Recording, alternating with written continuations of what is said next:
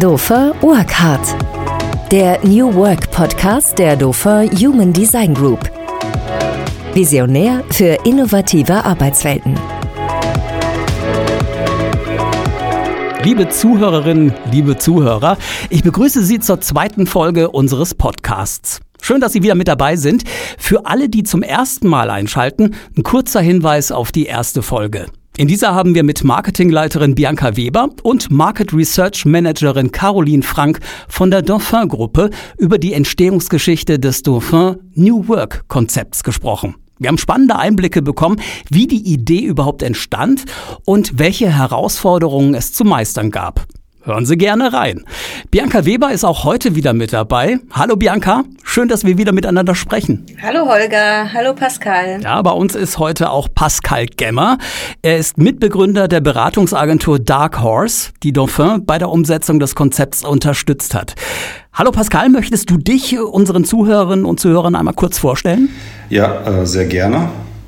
Pascal aus dem ja, sehr lauten Berlin heute.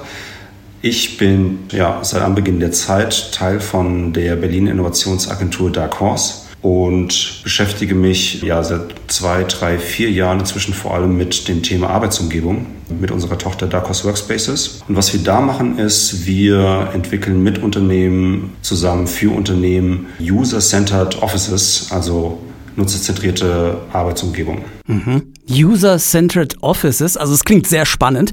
Kannst du kurz erklären, was man sich darunter vorstellen kann? Ja, Arbeitsumgebungen an sich sind ja, ja eine Art Katalysator für Arbeiten und Kultur. Also beeinflussen sehr, was eben in den Arbeitsumgebungen passiert. Und deswegen ist es ziemlich gut zu wissen, welches Arbeiten oder welche Kultur man mit seinen Arbeitsumgebungen unterstützen will. Und das macht man eben am besten in sehr enger Zusammenarbeit mit den Menschen, die eben darin arbeiten äh, wollen und sollen, mit den äh, MitarbeiterInnen. Und das macht man auch am besten mit denen zusammen.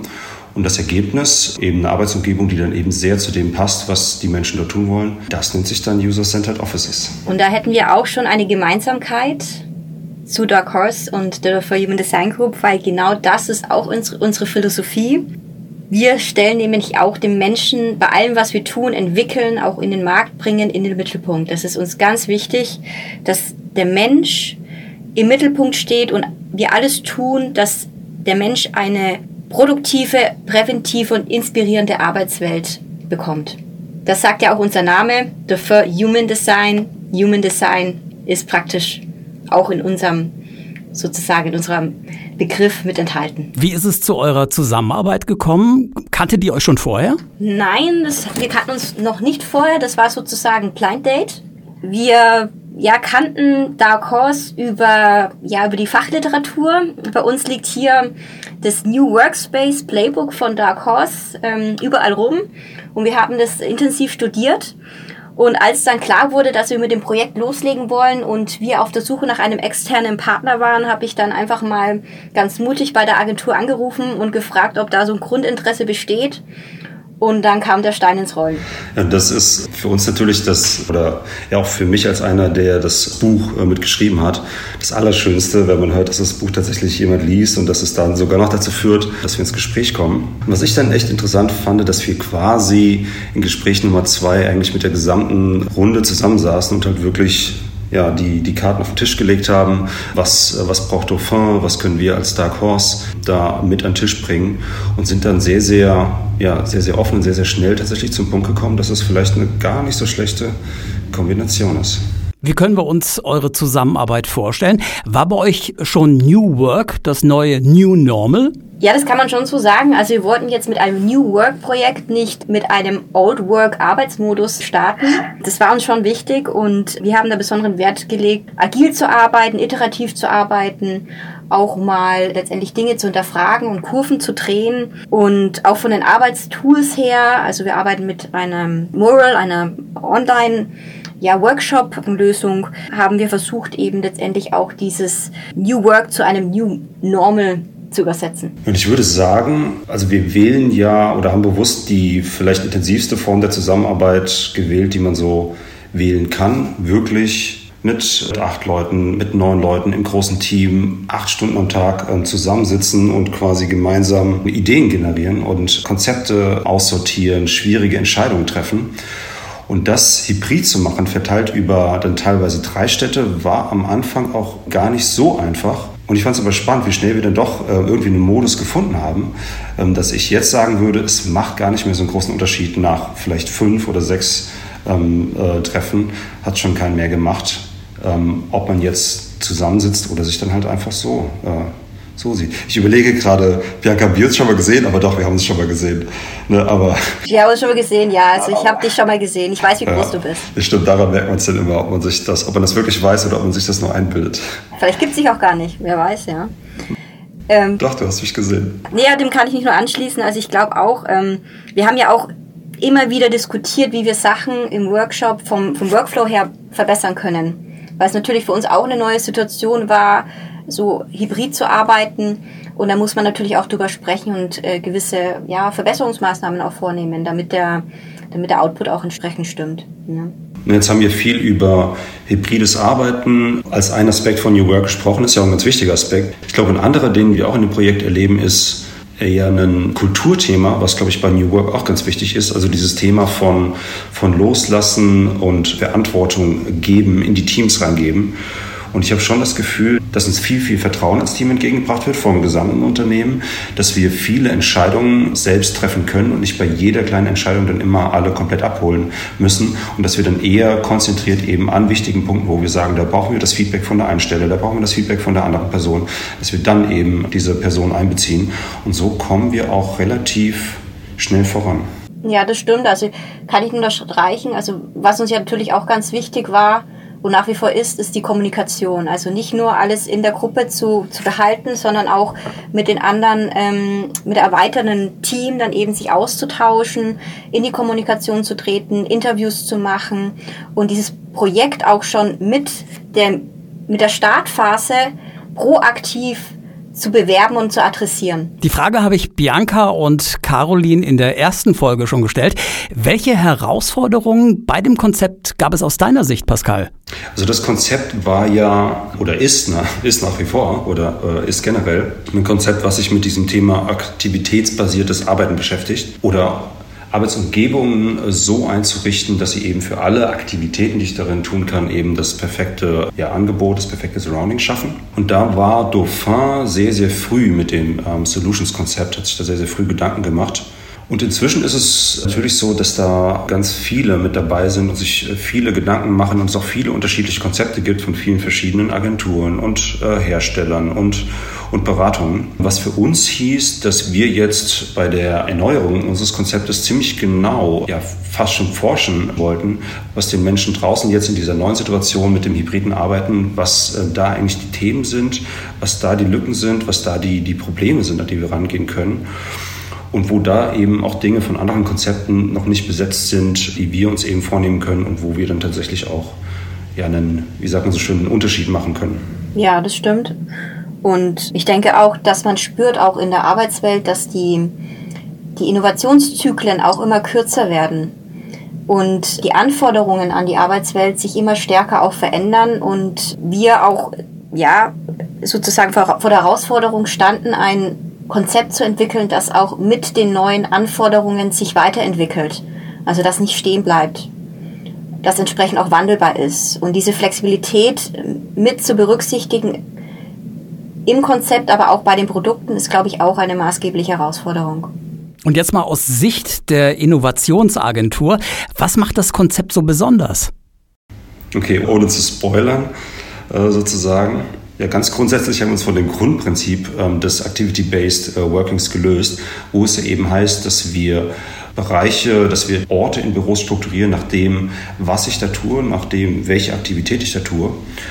Und stattdessen haben wir uns die Frage gestellt, wie würde ein Büro aussehen, wenn wir es strukturieren nach der Frage, mit wem ich gerade in Interaktion bin oder ob ich eben quasi gar, gar nicht in Interaktion bin, sondern, sondern alleine bin. Also wir haben die Aktivität abgelöst durch die, ähm, durch die Frage der, der Gemeinsamkeit. Und da kommen dann im Resultat auch Arbeitsumgebungen raus, die doch sehr anders aussehen als die Arbeitsumgebungen, die wir bis heute eigentlich noch planen. Umgebungen, die aus unserer Sicht auch wesentlich besser zu dem hybriden Arbeiten passen als ja, die Konzepte, die es heute gerade so, so gibt. Genau, wir waren, glaube ich, auch recht mutig und recht frech und sind sehr, ja, sehr, sehr offen an die Themen rangegangen und haben auch viele Dinge hinterfragt. Also wir haben, glaube ich, jeden Stein im Office umgedreht und gesagt, muss das denn so sein? Muss es denn ein Open Space Office geben oder ist das Open Space Office als Konzept an sich tot? Ja, muss man das neu definieren oder wie sieht's denn zum Beispiel mit den Toiletten aus? Ja, was kann da passieren? Kann man die vielleicht auch neu denken? Also da gibt es ja ganz viel Spielraum und das glaube ich, das haben wir auch im Projektteam ganzheitlich gut diskutiert und gute Lösungsansätze auch entwickelt. Also wenn man sich jetzt Arbeitsumgebung der Zukunft, Workspaces of the Future vorstellt, da kann man ja an viel denken. Da haben wir im Projektteam eigentlich auch an relativ viel gedacht. Wir haben Sachen durchgedacht, wie das ganze Circular Economy Thema. Muss es in Zukunft überhaupt noch, also würde man sich in Zukunft überhaupt noch ein Office ausstatten? Würde man sich selbst überhaupt noch ein Office mieten oder würde das nicht alles quasi in einem Sharing-Modell zusammen mit anderen Unternehmen funktionieren oder sowas? Wir haben natürlich in das Thema Metaverse, Web 3.0 reingedacht. Wie sieht es denn vielleicht einfach aus nächstes Jahr, wenn Apple dann irgendwie die, die Brille auspackt und wir dann anfangen, quasi auch in der virtuellen Realität zusammenzuarbeiten? Wie müsste denn dann das, das Office aussehen? Und dann sind wir aber doch zum Punkt gekommen, dass das eben noch ein, zwei, drei Jahre vor uns liegt, dass wir uns damit dann auf jeden Fall auch beschäftigen wollen, aber dass es heute vor allem noch um das Thema oder wieder viel mehr um das Thema Begegnung geht. Also jeder kennt das wenn man heute ins Office geht, vorausgesetzt man hat als Unternehmen jetzt gerade so diese zwei, drei Tagesregel mit Homeoffice, die ja auch für viele ganz schön ist.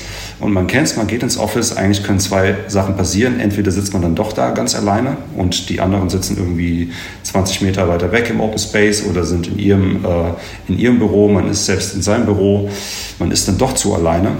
Oder man kommt da rein, hat eigentlich den ganzen Tag Videocalls und ist eigentlich nie alleine genug. Man braucht eigentlich äh, seine Ruhe und vermisst dann doch das Homeoffice. Das ist so eine der, der, der Grundthemen, Begegnungen in dem Moment, äh, wo wir auch für Begegnungen bereit sind und die wir jetzt unser neues Konzept gestrickt haben, bevor es dann in Circular Economy, Office Sharing und Metaverse geht. Genau, wie der Pascal schon sagt, wir haben nicht nur ein Konzept entwickelt, sondern vier unterschiedliche polarisierende Konzepte und die haben wir wieder zurück in den Markt geschossen, haben international unsere wichtigsten Partner interviewt. Und die haben uns natürlich auch ganz ehrliches Feedback gegeben und gesagt, okay, das ein oder andere Konzept ist vielleicht ein bisschen zu weit schon nach vorne gedacht und das andere ist vielleicht ein bisschen praktikabler und daraus haben wir natürlich die großmögliche Schnittmenge auch rausgezogen. Mhm. Was waren die ersten Schritte der Umsetzung? Wie ging es weiter? Ja, also der nächste Schritt war, dass wir dieses theoretische Konzept zum Leben erweckt haben. Und dafür haben wir unseren Showroom in Frankfurt als erstes Pilotprojekt auserwählt.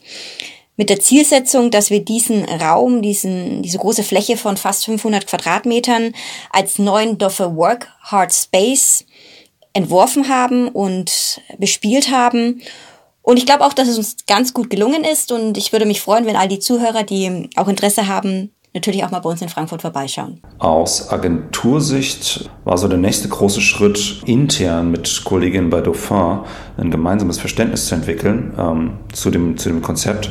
Also was ist Work Hard? Ähm, was bedeutet das für die einzelnen Bereiche, für die einzelnen Teams in, innerhalb Dauphin, um eben dieses ganze Thema zu einem gemeinsamen Thema für alle zu machen. Und da war uns wichtig, vor allem auch die Geschwindigkeit hochzuhalten, zu schauen, dass das Thema relativ schnell eben nach, nach draußen kommt, dass wir da relativ schnell gemeinsam für das Thema stehen können, weil natürlich, klar, hybrides Arbeiten ist jetzt ein Riesenthema, aber natürlich stehen auch die nächsten großen Themen schon am Horizont. Ähm, virtuelle Realität könnte eins werden. Was bedeutet künstliche Intelligenz und der Einsatz davon für Arbeitsumgebung wird auch sicherlich ein Thema werden. Und genau, die Themen stehen schon an und deswegen das äh, Thema jetzt schnell auf die Straße. Denn ja, wie Sepp Herberger ja auch sagt, nach dem Spiel ist vor dem Spiel und das nächste Spiel steht an. Vielen Dank an euch beide für die spannenden Einblicke in den Kreativraum der Konzepterstellung. Also man spürt förmlich, dass da viel Substanz drin steckt. In der nächsten Folge sprechen wir dann konkret darüber, welche Anforderungen Büromöbel erfüllen müssen, um sich als zukunftsfähige Einrichtung für neue Arbeitsmodelle zu beweisen. Bis dahin danke ich Ihnen, liebe Zuhörerinnen und Zuhörer, fürs Reinhören. Bleiben Sie auch bei unseren weiteren Folgen gerne mit dabei und hören Sie unter anderem, was Dr. Jochen Ihring, der Geschäftsführer der Dauphin Human Design Group, über New Work denkt. Sie möchten mehr über das innovative Konzept und Dauphin als Partner für New Work wissen? Dann erleben Sie auf dauphinworkhard.com einen virtuellen Rundgang durch unseren Dauphin Workhard Space.